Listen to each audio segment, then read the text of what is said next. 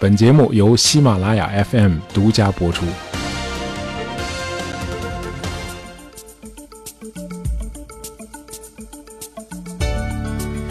啊，我有时候喜欢杞人忧天的瞎想啊，随着人工智能技术的高速发展，会不会有一天这个机器人成为我们的统治者？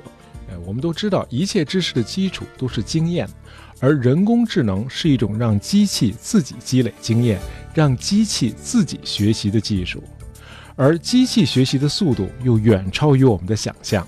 在机器人高速学习的时候，我们却在把自己的能力一个个的外包给人工智能。啊，比如现在，呃，还有人在上路前会看一下地图吗？直接打开导航不就成了吗？北京第三区交通委提醒您：道路千万条，安全第一条，行车不规范，亲人两行泪。我们在逐渐的退化，而人工智能却在高速的进步。那照这个逻辑，有朝一日我们会把所有的能力都外包给他们。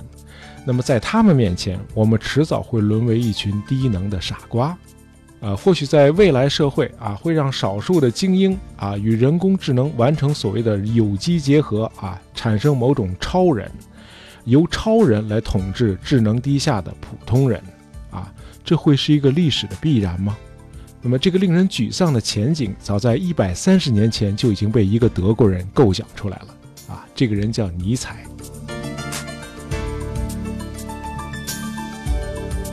啊，这是个思想非常庞杂也颇有争议的德国哲学家和诗人。呃，受到尼采影响的思想文化巨人很多啊，包括我们国家的梁启超和鲁迅。那在国际上就更不用说了啊。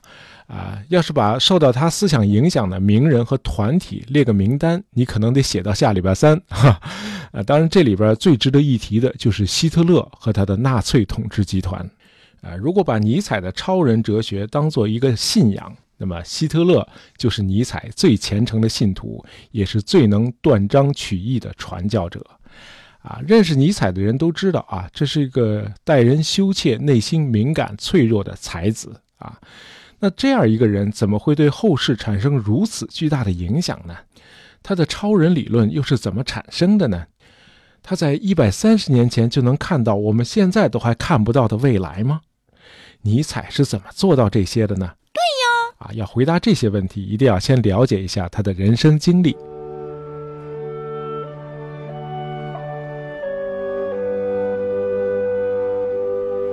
尼采出生在一个新教牧师的家庭，他五岁的时候父亲就去世了。那么从一八四九年开始，尼采和他妹妹就在一群信仰虔诚的女人们的看护下长大。啊，这帮女人就是他母亲、他的外祖母和一群姨妈。可这个尼采呢，偏偏又是个逆反心理很重的孩子。啊，女人们越是虔诚信教，这个尼采离这个基督教就越是渐行渐远。啊。那么，在女人堆里长大啊，这个尼采自然就比别的男孩显得更柔弱、更敏感。可他偏要追求外表的强大。那么，在上大学的时候，他开始饮酒嫖娼，结果还患上了梅毒。呃，接着他又去从军啊，可不幸的是，有一次事故让他从马上摔了下来。那么受伤之后，尼采被军队遣散回家了。哎，当不了战士，这个尼采立刻就当上了博士。哎，因为这哥们儿不仅是个笔下生花的才子，而且博览群书啊。不过他并不仅仅是一个小学究啊。虽然他二十四岁就当上了巴塞尔大学古典语言学的副教授，二十六岁那年就当上了正教授。呃，和普通学者不同的是，他很有艺术气质。尼采写的散文诗啊，不逊于去世不久的这个德国大诗人海涅。同时呢，他还是个音乐迷啊，弹的一手好钢琴，而且还能够在演奏时即兴作曲啊。他创作过四部钢琴奏鸣曲。呃，尼采还在学生时代就无比崇拜德国的作曲家瓦格纳。在他二十三岁那年，作为瓦格纳的铁粉，尼采第一次见到了自己心目中的偶像。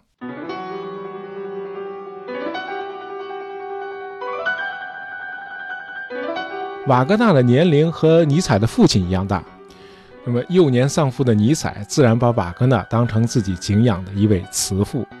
啊，我们国家的孟子啊，有这么一句名言啊，叫“人之计在好为人师”啊。瓦格纳就有好为人师的毛病，哎，第一次见面就把尼采给砍晕了啊。后来尼采就成了瓦格纳家中的常客。呃，虽然每次去瓦格纳的家都要坐两个多小时的火车。呃，瓦格纳当时住的地方是在瑞士卢塞恩湖畔的一个小村，叫 t i p s h e n 那个小楼现在还在啊，和一百多年前一样的美轮美奂啊。三层小楼的前方是一片草坪，那么楼的两侧绿树成荫，白色的外墙和红色的屋顶啊，窗台上摆着一簇簇鲜花。呃，瓦格纳和他的情妇科西玛就住在这儿啊。这个科西玛是个名人的后代啊，她是著名作曲家李斯特的私生女。那么这个时候，科西玛和瓦格纳还是同居关系啊。后来和自己的贵族丈夫离婚之后，她就嫁给了瓦格纳。那么这个尼采和瓦格纳不仅仅是粉丝和偶像的关系，这两个人的三观也非常的接近。呃，主要是两人在德国哲学家叔本华的这个悲观主义哲学上啊找到了共鸣。这个悲观主义哲学，简单的说啊，就是一个人的一生就是苦难的集合。啊，中间夹杂着一些短暂的快乐啊，比如金榜题名时、洞房花烛夜、买了辆奔驰迈巴赫。那么，在这个悲观主义的基础上啊，尼采形成了自己独特的哲学观点。他关注的是人生最根本的痛苦，就是生命其实是没有意义的。哎，这个痛苦可以说是折磨了他一生。哎，这就是所谓的虚无主义。可尼采呢，并不是被动的接受虚无主义，而是主动的去寻找一种能够为生命创造意义的文化啊。如果生命本身没有意义，我们就赋予它意义啊，用文化，用艺术。啊，一八七二年，尼采出版了他的处女作《悲剧从音乐中诞生》啊，在这本书里，他选择了悲剧英雄这个概念啊，这类悲剧英雄。可以豪迈地承受生活的严酷和痛苦，哎，并且用艺术来拯救人类。那么，在尼采看来，这样的英雄已经横空出世了。这个英雄就是瓦格纳，啊，无论是在序言里，还是在这本书的后几章，尼采都不惜笔墨地颂扬了瓦格纳，说瓦格纳是用艺术拯救人类的最大希望。啊，不用说，这个瓦格纳是很喜欢读尼采的这本书的啊。这个时候的瓦格纳正在创作他的大型音乐剧《尼伯龙根的指环》啊，这部音乐剧非常的庞大，分四集啊，需要四天的时间才能演完。那为了演出这部音乐剧，当时这个巴伐利亚的大公路德维希二世专门在这个小镇拜洛伊特为瓦格纳建了一座歌剧院啊。我们在讲那个新天鹅堡的那期节目里头啊，提到过这个路德维希二世一直是瓦格纳的赞助者和朋友。那么，这个尼伯龙根的指环是一八七六年首演的啊，这个首演盛况空前，来的人太多了，以至于整个这一地区出现了食品短缺。那么，从此欧洲音乐界就有了拜洛伊特艺术节这个一年一度的传统盛会啊。哦，很多去过欧洲的朋友都知道这个。呃，首届拜洛伊特艺术节既是尼采和瓦格纳之间友谊的顶点，同时也是他们友谊的一个转折点。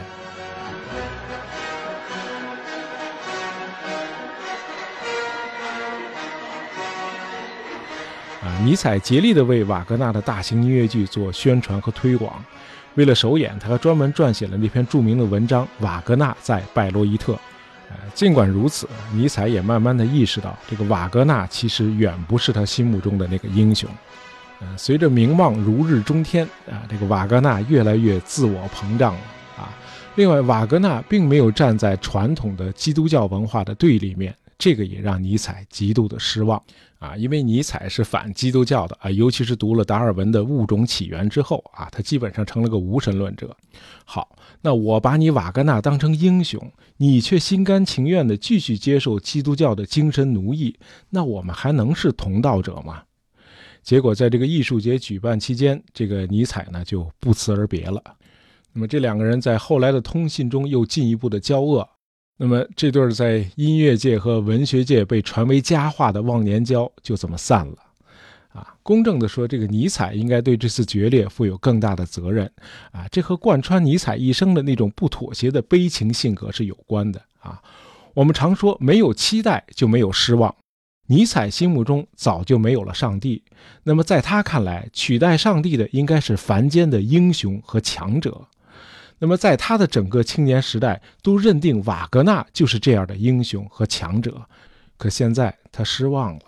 啊，其实这个时候，瓦格纳对尼采或多或少也有点失望啊，主要表现在他极度的厌恶尼采新结交的一个朋友，啊，这是个犹太裔的法国作家，叫保罗雷，啊，瓦格纳毕生都是个反犹分子，而且也极度的讨厌法国文化，哎，这个也加剧了两个人的不和。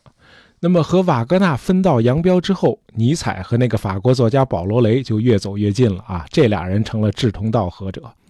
哎，这俩人后来居然还暗恋上了同一位美女啊！这位美女叫沙洛美啊，是个才貌双全的德俄混血美女啊。她后来是欧洲的一位著名的心理学家。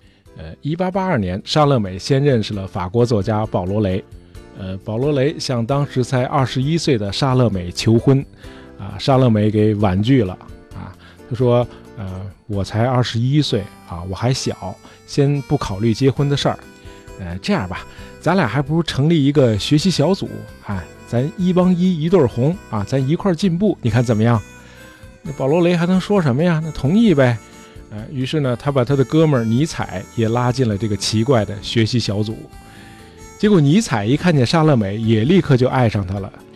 这尼采呢，还不好意思直接表白，哎，就去求这个保罗雷，那什么，你你去帮我说说。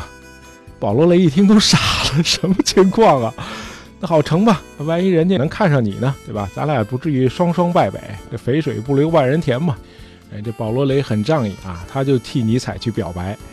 结果这个沙乐美说啊，我对尼采的答复和先前对你的答复是一样的，啊，记住，咱是个学习小组，别把关系搞乱了，好不好？哎，于是这对难兄难弟就先不提这事儿了啊，陪着美女在意大利和瑞士四处旅游。学习小组嘛，读万卷书，行万里路啊。那么这个学习小组还留下了一张珍贵的，也是很有趣的照片啊。这个照片上是一辆很小的马车，但是没有马。尼采和保罗雷站在马的位置上，身上绕着缰绳，充当马的角色。而沙乐美坐在后面的马车上，手里拿着个马鞭。注意啊，在这张照片里，马鞭是攥在一个女人的手里。而两个男人在扮演着两匹马，啊，据说这张照片是在尼采第二次向莎乐美表白，并第二次被莎乐美拒绝之后拍摄的。那么，这个可笑的摆拍姿势也是尼采的主意。嘿，那尼采为什么要这么做呢？具有讽刺意味的是，被我们后世记住的尼采最大男子主义的那句名言，居然是：“你要去女人那里吗？别忘了你的鞭子。”而现实生活中，鞭子却恰恰是在一个女人的手里，这也太反讽了。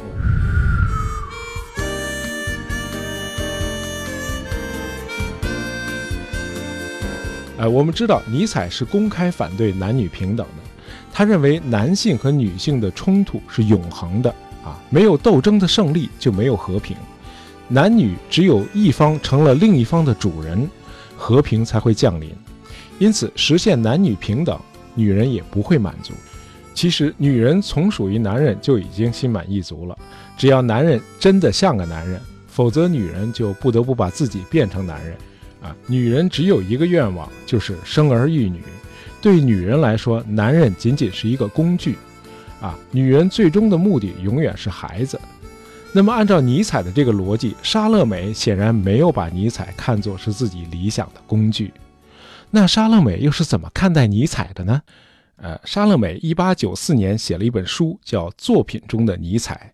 在这本书里，他说尼采浑身上下都洋溢着英雄气质，就是说他还是很崇拜尼采的。很遗憾，在这本书出版的五年前，尼采就已经精神错乱了。当然，这是后话了。那么，被莎乐美两次拒绝后的三个月。啊，尼采写出了他那部旷世杰作《查拉图斯特拉如是说》啊，呃，这部书模仿了圣经的风格，用绚丽的文笔道出了尼采的几乎全部的哲学思想啊，这里边充斥着对人类深邃的领悟和对未来精妙准确的预言。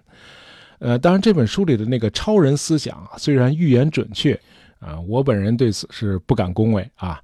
在《查拉图斯特拉如是说》这部书的续篇以及第二部和第四部里，尼采明确地表示，上帝已经死了，我们必须自己创造一个人类的更高形态啊，以取代上帝，这就是所谓的超人。那么，在未来的社会，最优秀的超人应该享有至高无上的地位。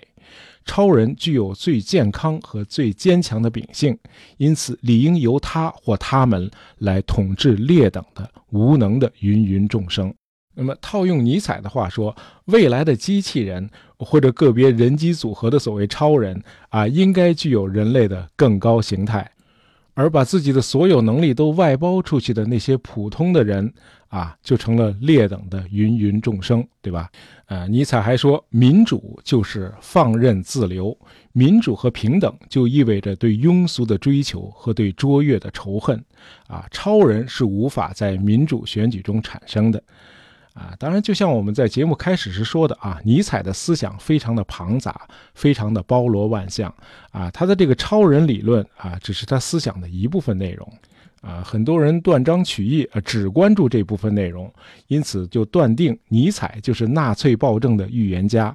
呃，虽然法西斯暴君们的确可能从尼采那里获得了某些启发。但是如果要尼采来对那些人的罪行来负责啊，这是不公平的。嗯，那些人只是肤浅地理解了尼采。如果尼采活得足够长，亲眼目睹自己的祖国德国臣服于纳粹统治的话，他也是会极力反对的，因为尼采是个世界主义者啊，他极度的厌恶民族主义。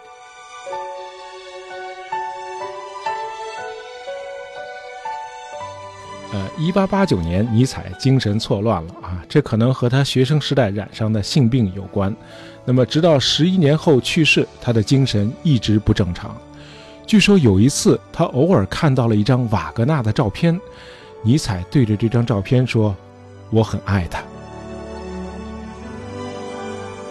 好，今天的节目就到这儿啊。本期节目是由我们的听友 Bludian 和勇士勇士啊，他们两位点播的，希望你们喜欢。